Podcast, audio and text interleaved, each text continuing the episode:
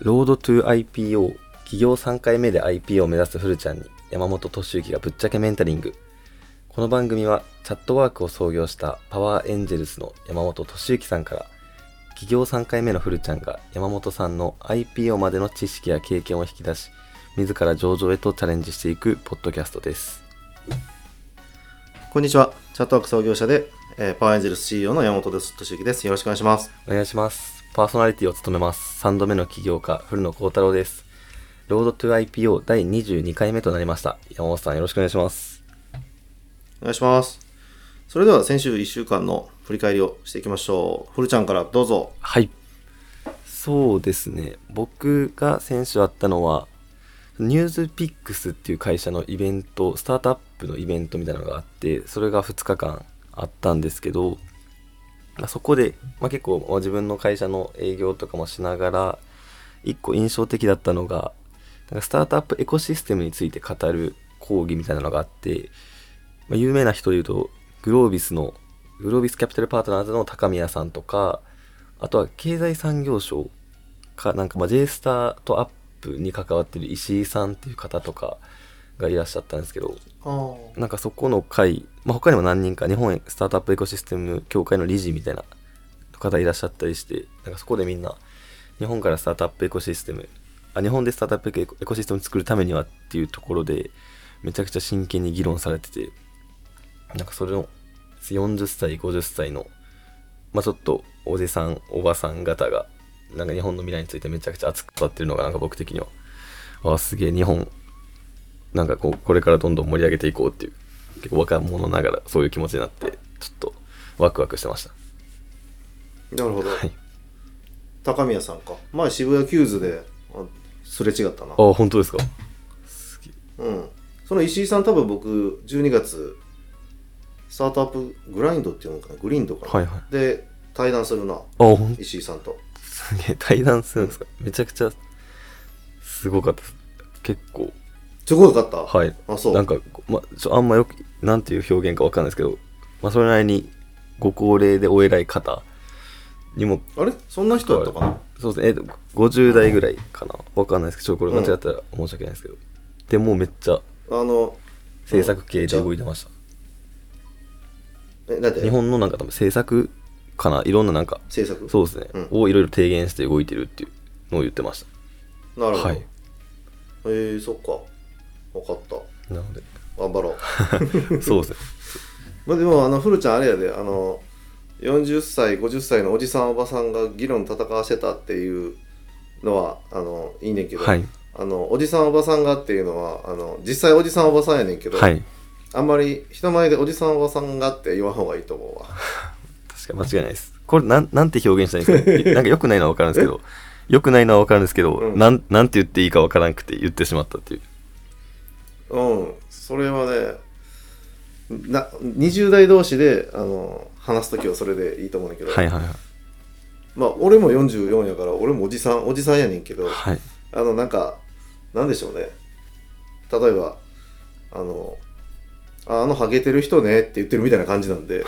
なんかその、 あーでいや、わかるいや、良くないですよ。いやいやハゲてる人やねんけどはいはい。 「あああのハゲてる方ですよね」って言ってるみたいな感じなんで、はいはい。あのその辺はちょっと言い方をいやもうなんていうのかなどう言ったらいいんやろうねそういう時20代から実際おじさんおばさんなんだけど、うん確かに、なんて言ったらなんか、なんて言うんだろう。いや、もう、本当に、なんて言うの、はいもうビジネスでも熟練の方々がとか、あーそうかな、なんやろ確かに。な。なんて言ったらいいと思うなんやろな。俺もちょっとわからへん。えそうですね。まあ確かに。でそれとなんかな、名前が無難なのかなと思いましたね。経済産業省の石井さんが、うん。うん、まあでも40代、50代ぐらいの方確かがに真剣に、まあそれぐらい、そう、40代、50代ぐらいの方がでいいんじゃなあ、いそうですね。事実で。でももう真剣に、あの、もうすでに、あの、言ったらね、社会的地位がある方、はいはい、間違いないです。なのにみたいなこのいまだにこう本当に日本のいまだにって言ったらあかんなことなちょっとなんかちょっとディスってるように聞こえたらちょっそとうですね。確かに。良くないよねっていういや、そうです。そうそうそう確かにそうですね表現難しかったですでも本当にリスペリスペクトを込めての発言だったんですけど、うんまあ、確かにちょっとこうリスペクトを込めて言ってるのも分かってたんやけど、はいはいあのああのハゲてる人なんですけどすごかったっすわみたいな感じのあ確かにそう話に聞こえるとその後が全部死んじゃうからいや間違いないですもったいないなっていうそうですね40代50代の方でちょっとがこれから気をつけますありがとうございます、はいはい逆にそうですね山本さんはどんな1週間でしたか僕はですねあのまさにちょうど昨日渦政忍者ピッチっていうのがあうって、んえーずっとねあの京都府と東映松竹の皆さんとあのどんなイベントにするかっていうのをやって、えーまあ目的はやっぱりね東京と同じようなスタイルのピッチイベントっていうのは全国各地でやってるけど日本には日本のいろんなところにはいろんな特色があるでしょうと、まあ、日本アメリカでいうとニューヨークは金融でシリコンバレー IT で、んはロサンゼルスエンタメだよねみたいなところからなんか特色作れるのって一番作りやすいの京都だよねっていうことおでおー昨日「渦政忍者ピッチ」を開催したんだけど、、はいいやーなんかまあね自分でやっときながらだけど、はいめちゃくちゃあの皆さんが評判良かったというか。いえ喜んでくれたというかもう司会もアメリカ人がやって、まあ、バイリンガルで、あの日本語と英語で両方やってくれつつ、はいはいはいでその人にも忍者の格好をさせてえであの忍者ピッチだからってなんかシュシュシュシュってこうなんかあの忍者っぽい走り方でこう最初登場したりとかし ながらなんすげえかでそれでこうあのやっぱり登壇者が結構命なんで、はいはいはい全国からあのこう募ったというか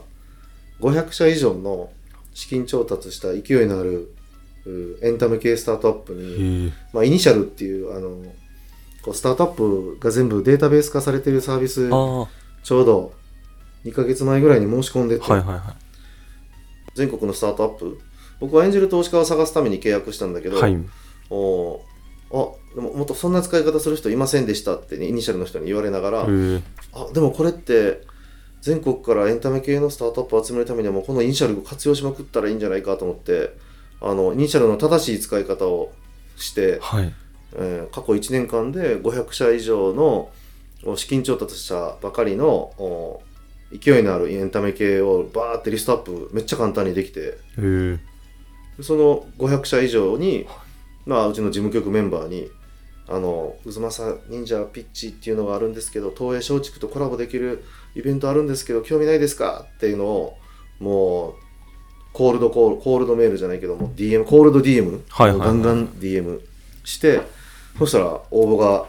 めっちゃ来てえーすげえでさらにハードル高かったんがあの東映松竹とコラボしとかないといけないし京都府の渦政メディアパーク構想っていうのに沿って、えー沿ったピッチをしてくださいって言わないといけないから、はいはいはいもう事前にワークショップとか開くっていうことで、いええやそんなね京都に2回来てって言ったら全国の関西の人はいいけど東京とか福岡とか札幌とかそういった人たちが自腹で来てもらうから、うん確かハードル高いやろなと思ったんだけどそれでも応募がめっちゃ来てそれを乗り越えて応募してきてるから、にはいはいめちゃくちゃ熱量高くてええなんか京都でこんなイベントができるんやーっていうのでもうなんか皆さんも感動しててえーすげえもうなんか良かったなーと思ってなるほど確かにその規模で開けるのすごいですねでその後東映映画村で、はいあの江戸酒場っていう江戸時代をあのなんていうの再現したようなあの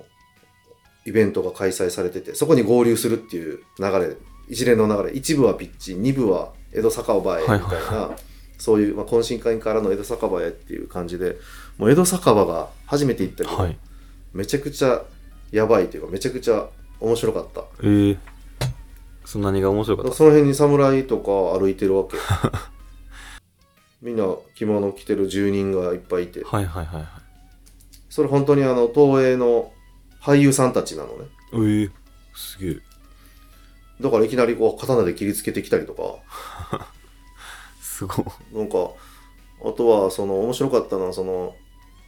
こうちょっとポッドキャストで言うのはどうかわからへんけどあの、はい着物をこう女性を脱がす時にあのき帯をこう引っ張って「あれ」みたいなってこうなんかこう回転しながら回るのってなんかテレビで見たことあはいる、はいありますあります あれ体験っていうのがあってそそんなん今の時代やっていいんかみたいな感じのことをめっちゃやっててはいはいでまあでも一応その知り合いを上から着物着て帯を結んでもらって本当の舞妓さんをあの結んでるプロにはいはい巻いてもらって帯ああをなるほどでそれでこうあれーってやるっていう体験やから別にそのなんていうのやらしさは全然もちろんない,、はいはいはいないんだけ確かにどでしかも僕はあのこうこうねま今回のプロジェクト一緒に手伝ってもらったお寺の住職がいたんで、はいはいはい住職が僕がじゃああれされますわって言うから、はいはいは僕を住職をあれ したんよい住職かすごい体験やってんけどめっちゃ面白かったええすげえ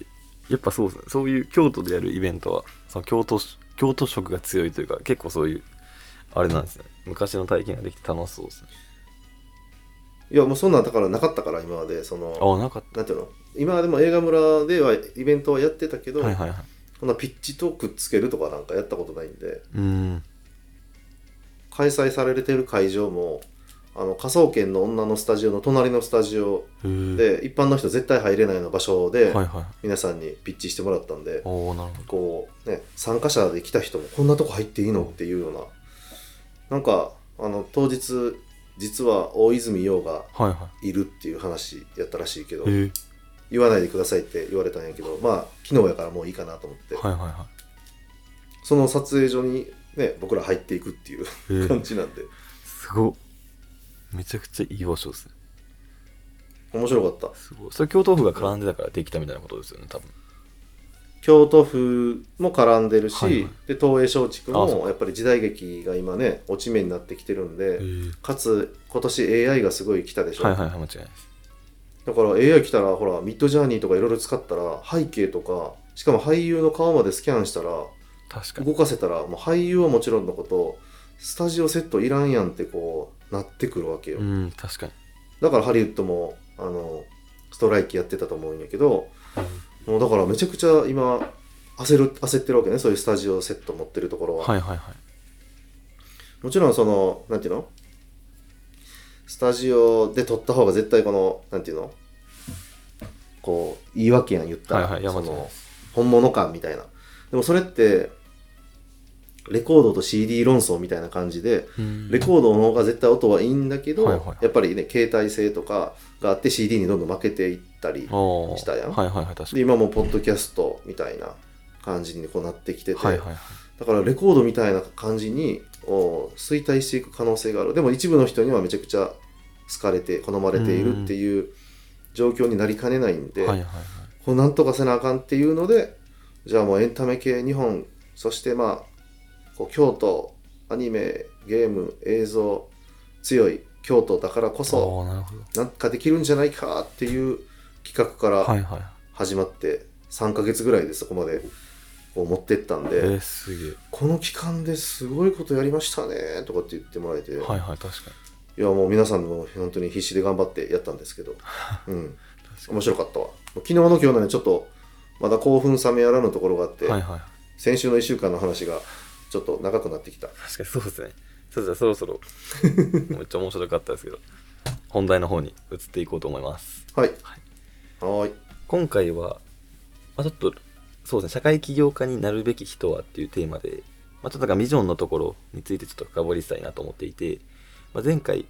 あまあ週2回ぐらい今ユニコーン企業部あと2週間に1回ぐらいユニコーン企業部で話し合いみたいなズームがあるんですけどそこで、まあ、なんか高校生の女の子がいて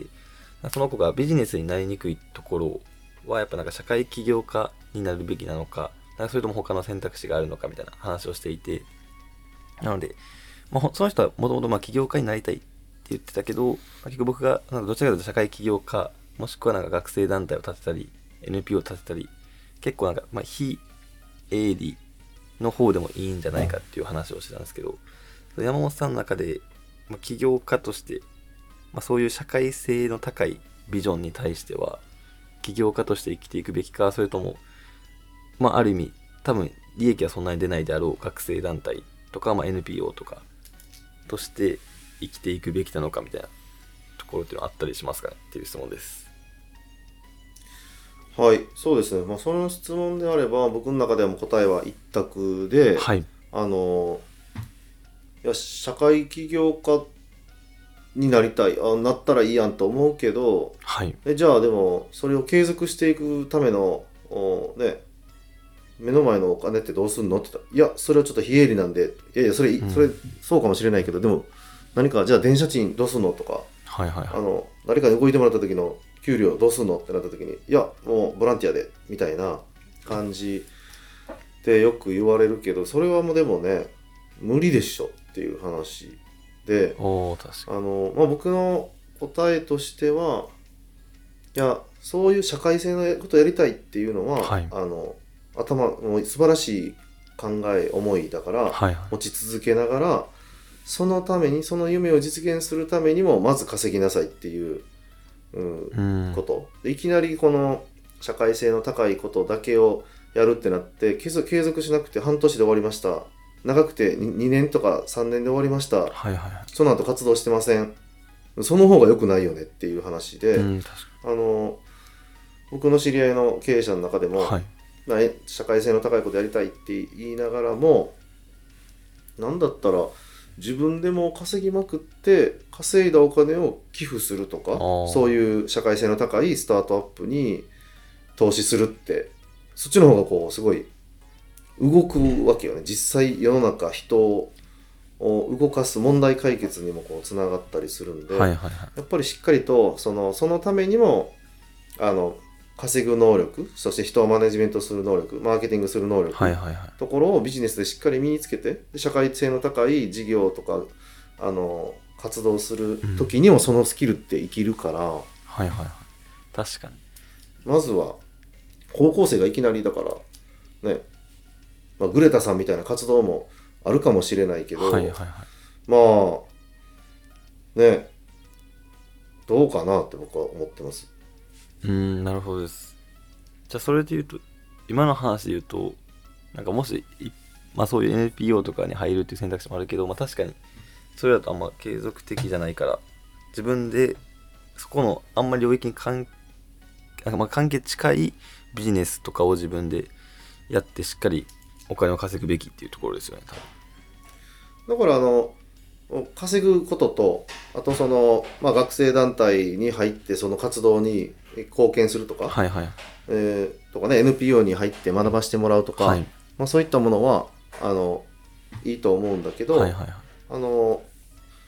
まあ、それだけ一本でやっていくぞみたいなのはね厳しいよね。ああ確かに確かにそうですねしかもまあどこまで具体を出していいか分かんないですけどその子が言ってたのは結構なんかラオスにラオスの貧困問題とか教育問題っていうのを言っててなんかそこは僕の頭だと結構ビジネスで解決するのめっちゃ難しそうだなと思ったので確かにそれとちょっと違う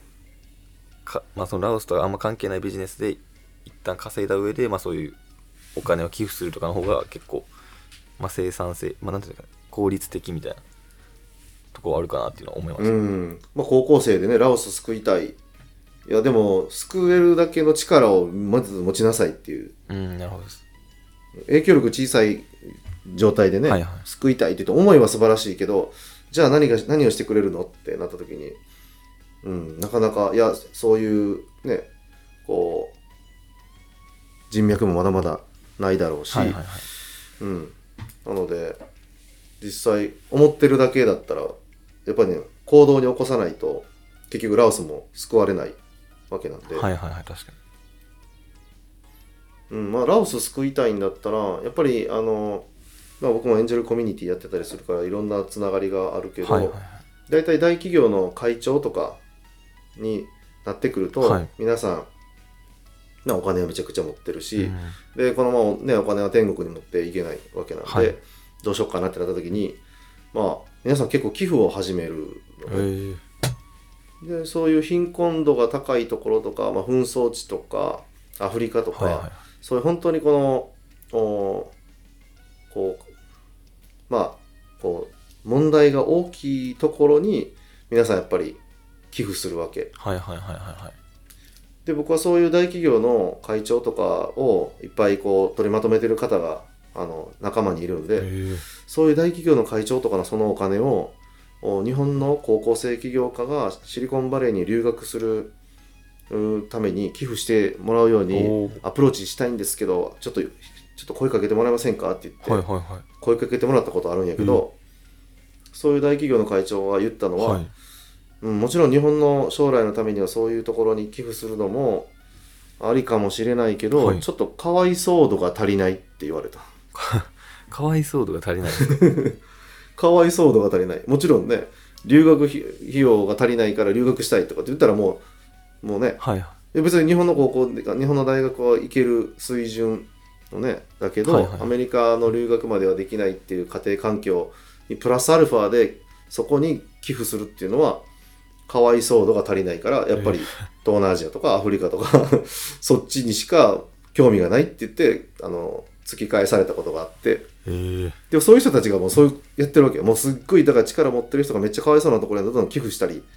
ね、あのそう財団作ったり、ね、公益財団みたいな作ったりしてはいはいはい活動してるのね、だからそういう人になったらいいんじゃないって思ったりはしてるけどねああなるほどです確かにまあそれの方が大企業の会長じゃなくてもエンジはェいルの中にも,、もう自分の会社はもうめちゃくちゃ売上利益が出ててエンジェル投資もするけど、エンジェル投資する先は、まあ、普通のところにエンジェル投資するのはもうなんか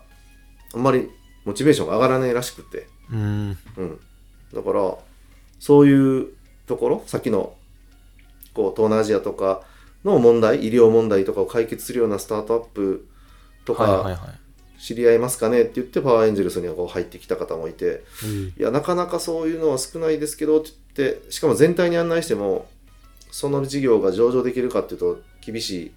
可能性があるので全体に案内できないなと思ったけど、はいはいはいそういう話もたまに来るんでえ、ーつい最近もカンボジアの医療問題解決するスタートアップをつないだらめっちゃ真剣に今検討してておい何千万って投資しようとしてはるねああそうなんですねその特あ確かに、まあ、エンジェル投資家としてなって、まあ、その結構特定領域だけ投資するみたいなパターンも確かにありってことですよね、そうそうそうそうあるんでああなるほど確かになんでやっぱりね先立つものがないと活動がなかなかねはい踏み込めなかったり続かなかったりするんではいはいはなので若い10代の子は今ね本当に SDGs とかみんな学校でも教えてもらったりしてそういうふうにしなきゃいけないんだって思うかもしれないけいど、はいはいはいまずは稼ぐことも両両立、まあ、バランス大切かなって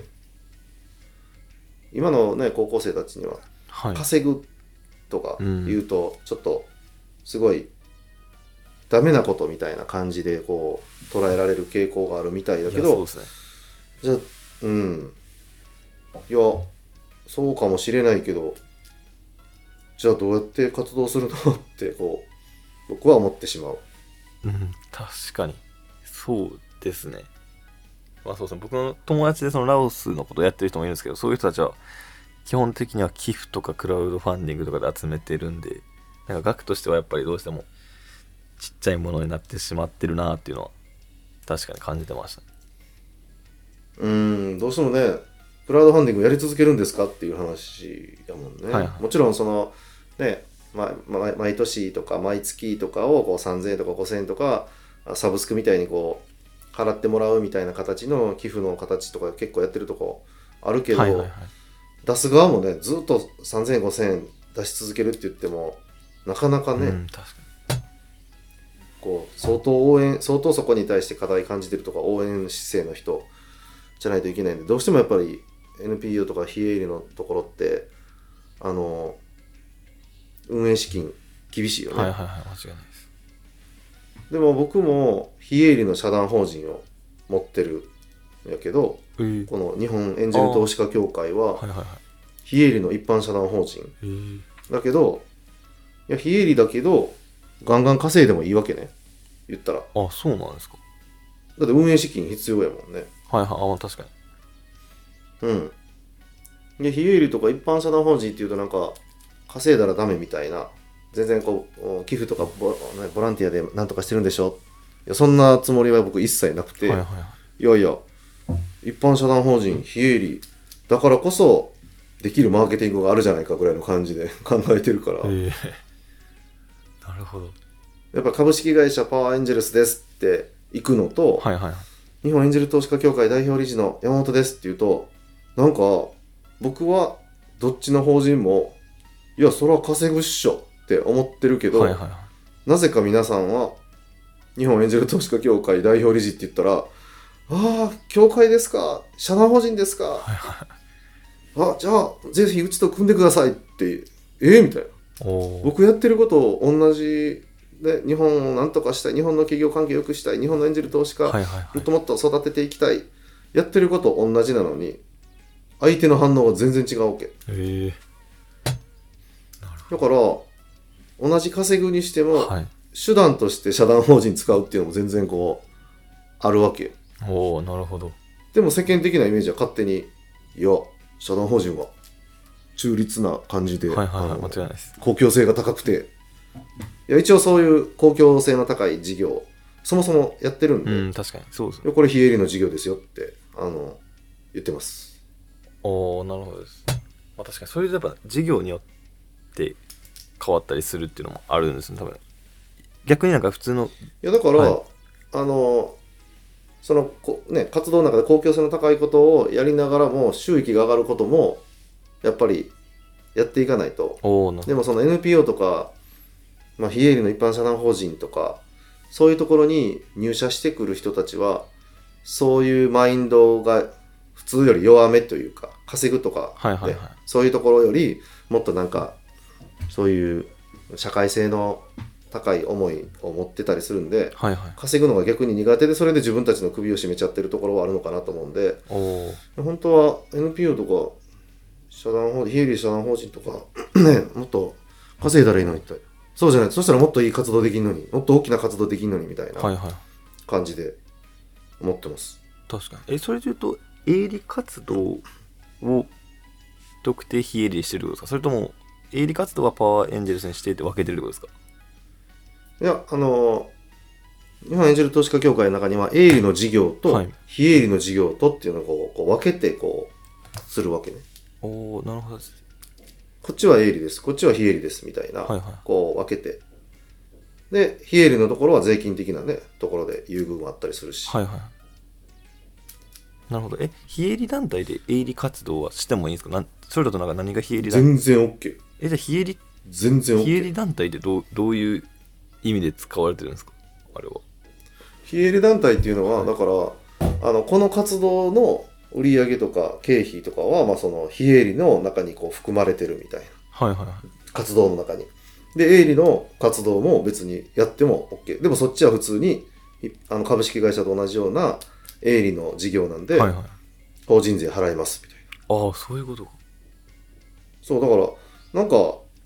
普通なんよ確かめっちゃ普通一の般社団法人でも NPO でもはいはい普通に、あの事業して収益出て税金払わなあかんのよへえ会社ですね普通のでそれ知らないやん確かにだから今僕新たにちょっと一つあの、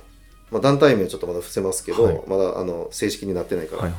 社社団法人の理事にどうしてもなってほしいって言われいて、はいはいはい社団法人理事になってなるなるために一回ちょっとお理事会オブザーブさせてくださいって言って参加させてもらって、はいはいそしたら、まあ、年間いくらの収益がありましたでこう赤字こんだけありますその赤字分はえちょっと理事の方に寄付で賄ってもらいましたみたいな、へ来年はこの収益の中の活動であの頑張って活動していこうと思ってますっていう話をしてて、えはいはでもめちゃくちゃ切り詰めてめちゃくちゃ切り詰めてっていうことをされていて、はいはい切り詰めることにすごいこうお意識が全体的にいっててやっぱり黒字にしたいから、うん黒字にしないとまた理事の方に あの寄付してもらって運営しないといけないで僕はだからちょっとオブザーブの立場であのあれなんですけど、まあ、理事になるかもしれないんで、はいはい質問してもいいですかって言って、はいこの今の去年1年間の売り上げの中でここまで活動されたのは素晴らしいと思うんですけど、はいはいあのちょっと活動の範囲がそのねそのお金の中でしか活動できないから、はいはいもしもし皆さんの中でこのお金の制約なく活動できるとしたらどんな活動をしたいですかどんな活動ができますか、うーんもう制限なくさ制限取っ払って、はいはいはいでこう質問したわけはいそしたら「あー」みたいなそういう考えはあんまりなかったです。2、3年前ぐらいに一回そういうのをちょっと考えてみようっていうお話を出たことあったんですけど、はいはいとにかく今は黒字にしない、することしか考えてませんでしたみたいなえ。ーそれって活動の幅狭まってませんっていう話になるやんはいはい間違いない間違いないですもっと稼ぐことを考えて稼ぐ使えるお金が増えたらもっと大きなことができるんですよね公共的なはいはいはい取り組みでみたいな。っ間違いないですていうのをちょっと思いながらもあのオブザーブの立場だったんではいはいはい控えめに言いましたけどええ確かにもう確かにもうそれでそまさにさ一番初めの話でしっかり稼ぎがないとそこ本当にするべきなんかお金を回すべきところに回せないっていうところですよねまさにそうなるほど実際のすごいいいことやってるその社団法人がそそのまさに目目の当たりにしたからはいはい僕はそのまま普通に「いやいや社団法人でも稼ぐっしょ」っていう感じで 社団法人立ち上げてるけど、はいはいはいうん、まあ確かに、まあ、それの方が確かに本来の活動に合ったことができるんで僕もなんか改めて稼ぐべきだなそとうそう思いました本当そう思ってますはいそうですね。ありがとうございます。では、そうですね。そろそろお時間近づいてきたので、終わりに入ります。ロードトゥ IPO、企業3回目で IPO を目指すフルちゃんに山本敏之がぶっちゃけメンタリング。ここまでお聞きいただきありがとうございます。番組への感想は、ハッシュタグ、ロードトゥ IPO でツイートいただけると嬉しいです。ロードトゥ IPO に関してご意見ある方は概要欄にフルの X のリンクがございますのでそちらからご連絡お願いいたします。それではまた来週。